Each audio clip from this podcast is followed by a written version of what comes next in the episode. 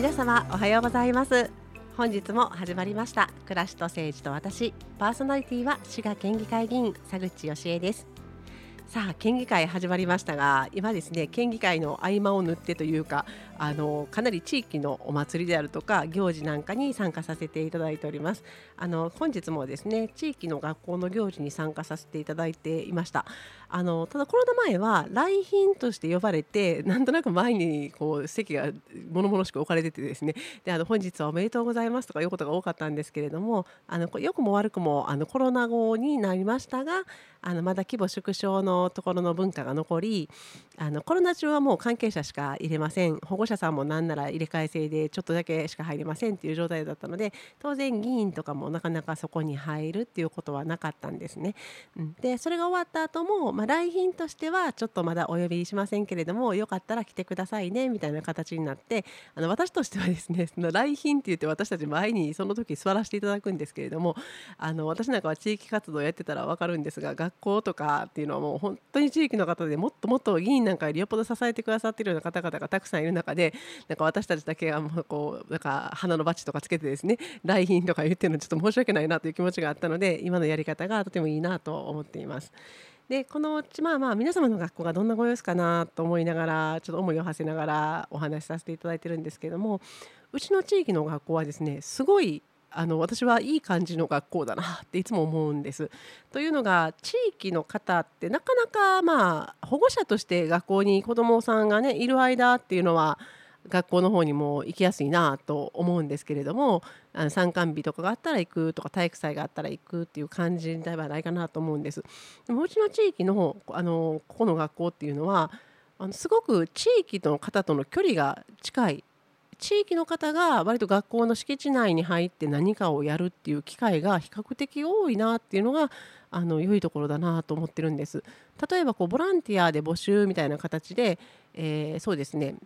図書うちはの図書のボランティアさんがすっごい積極的なんですけれどももうあの最初図書館が閉まっているぞみたいなところから始まっていや子どもたちが過ごせるようにしましょうということでですね図書館の整理から本当にあの書家って言ってあの重たいものすごい重たい棚があると思うんですけど ああいうのをよしよしと運ぶところから始まって当番を募集して当番表を日程調整してみたいな形で子どもたちがいつ,、まあ、いつでもってわけにはいかないんですけどもかなり毎日空いてますね。あの子どもたちが図書館で過ごせるようにということで皆さんがシフトを組んで図書ボランティアをしていただいていたりとかあとはあの地域の方がですねなんかいろんなところであの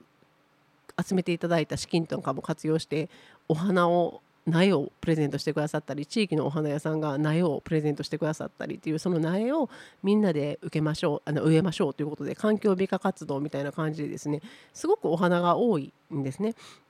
ね、あの私もちょっと統計的なデータとかの裏付けとかいうところを調べきったことはないんですけどやっぱりこう花がたくさん咲き乱れている学校っていうのはすごく環境が良くなるっていうようなこともあるらしくってあのいいなと思ってたところに 子どもたちは子どもたちでですねちょっと中庭があるんですけどその中庭をあのみんなでもうちょっと過ごせる場所にしたいんだっていうことであの今一生懸命そこをこう改造されているらしいです。でそこにまた大人が地域地域の大人もちょっと関わってみたいな形でさせていただいてるっていうのがうちの学校なんですね。ねでいろいろまあ私もそこに関わらせていただいてもともと私行政書士ですし法律事務所の勤務年数も長かったので例えば何か規約変えなあかんのちゃうかなみたいな時にご相談をいただくということがあります。でそれでこう規約をいろいろ PTA の規約なんかを拝見しているとあのすごいんですよ。なんかあの他の学校の規約をあんまりたくさん見たことがないのでいやそんなうちもやでうちもやでやったらごめんなさいって感じなんですけれどあの地域の方もですね、まあ、主にこう卒業生の保護者さんとかを念頭に置いておられるのかなとは思うもののまたあの運営委員会とかあのそこのそれぞれの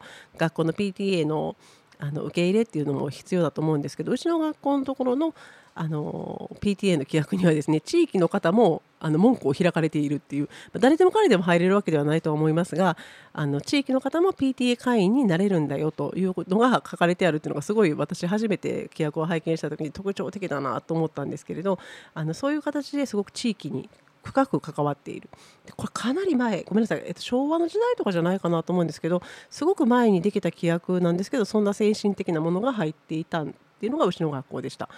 で今あの今日もですね、まあ、ちょっと学校名言ってもいいと思うんですけど一応許可ももらってないので伏せときますとあの要はうどんを作ろうみたいなイベントがありましてまるまるうどんこのまるまるに学校の名前があるんですけどもうみんな親本気なんですよ。もう出汁の取り方っていうのが延々口伝えであったやつをですねあのコロナ禍で途絶えるんちゃうかっていう時にはレシピをみんなに公開しようとか言っていろいろうちは作ってみたりとかですねあのいろいろ頑張ってくれてはったんですけどその出汁の取り方とかその出汁柄とかも出た時にねなんとなくこうみんな捨ててしまいがちなんですけどあのー、こう出し柄をこうやってこうやって例えば醤油とみりんと砂糖でいりましょうみたいな話なんですけどするとふりかけなるよとか言ってお母さんたちがわらわらとこう出し柄をもらっていったり残った出汁をもらっていくみたいな感じでなんかみんなすごい楽しいわけですね。で大体こうボランティアで借り出された感なくまた来年みたいな感じで帰っていく姿を見ているとあ本当に楽しいお祭りっていう感じになっているなとで子どもたちは子どもたちであの文化祭なんかがそこで横で併設されていてあの、まあ、文化祭というより音楽祭なんですけどあのそこであの一生懸命真剣にですねみんなが歌を歌っているみたいな感じに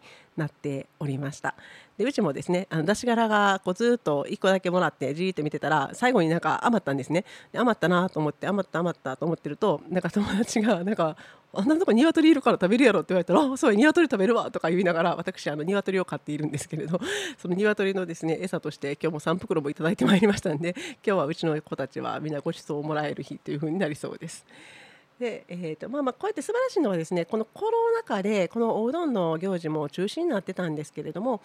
ちょうど規模縮小で再開されたのが昨年です。でこれが地域の方の声をいただいて PTA が動くみたいな形の動きもあって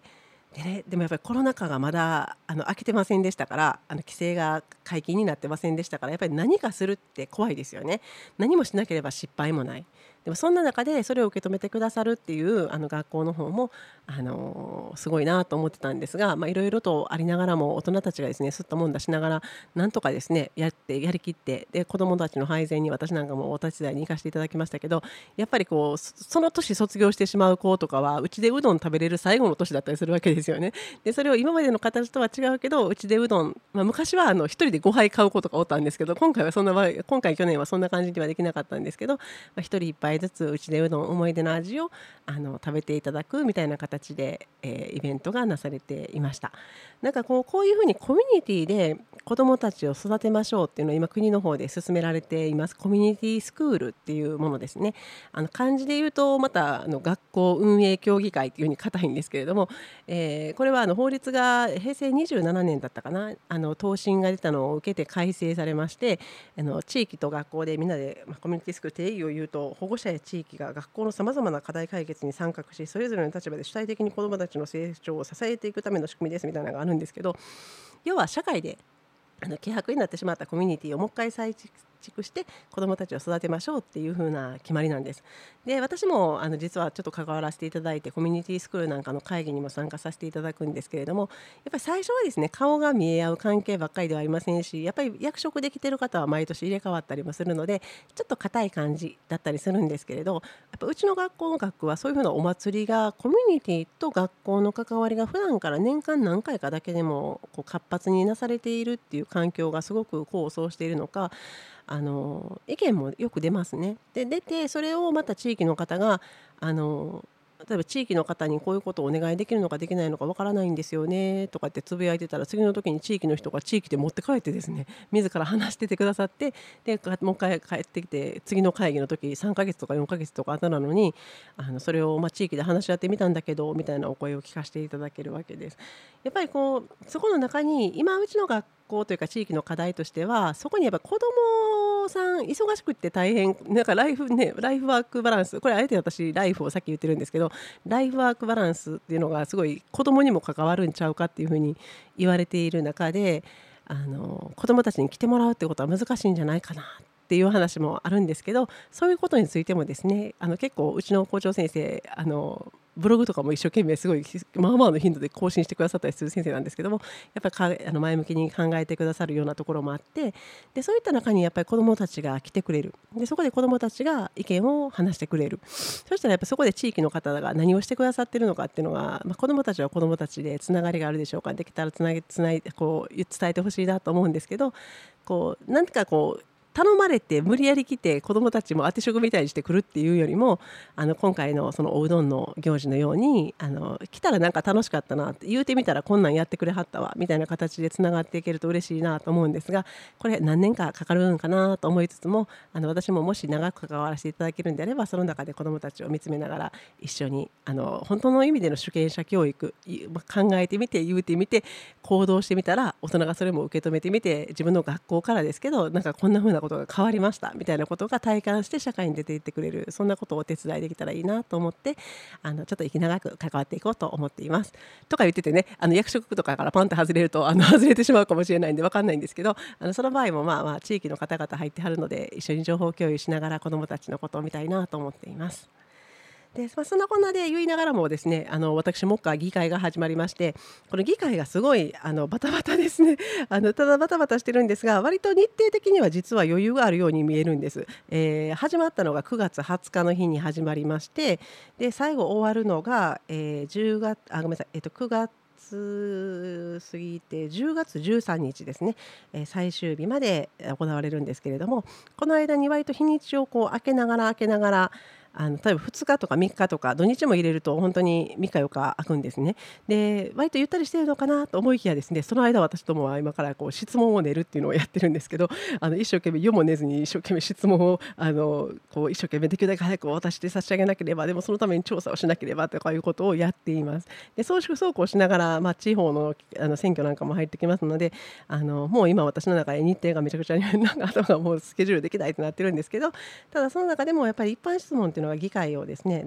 あの中でこう言っていくっていうことがすごく大事でその時そつない冷たいとあのご答弁っていうんですけどお返事いただいててもやっぱりそれを誠実に受け止めて職員さんたちが翌年の予算とか翌年の事業とかに生かしていただいてるなっていうのを一挙終わってあのすごくあの強く感じているのでできる限りこの一般質問というのをあの大切に、まあ、もちろんあのちゃんとした準備をするために飛ばすっていうことも今後出てくるかもしれないんですけどあのできるだけ毎回あの忙しい中でもやっていきたいなと思って今取り組んでいます。またこの一般質問の中身ですね。今回はちょっとまた、えっと、これまだちょっと内緒にしとかないといけないんで言えないんですけどについてもご紹介していきたいかなと思っております。さあ言っている間にですね時間が近づいてまいりました。いつももう本当にあの早口で喋ってしまって申し訳ないなと思うんですけどお伝えしたいこと満載の13分なんですけれどもあの本日も終わりの時間でございます。FM オーツでは毎週7時45分からあのお聞きいただけます。各種ポッドキャストでもお聞きいただけます。アプリ FM プラプラ。最近ちょっとあの1分しかなくなっていることが多くてご案内できなかったんですが FM プラプラをダウンロードしていただきますとあのとても聞きやすいですし簡単にメッセージも送っていただきますので、えー、スマホなどお持ちの方はぜひあのダウンロードなさってみてください。どうぞ皆様良い週末をお過ごしください。暮らしと政治と私パーソナリティは滋賀県議会議員佐口義恵でした。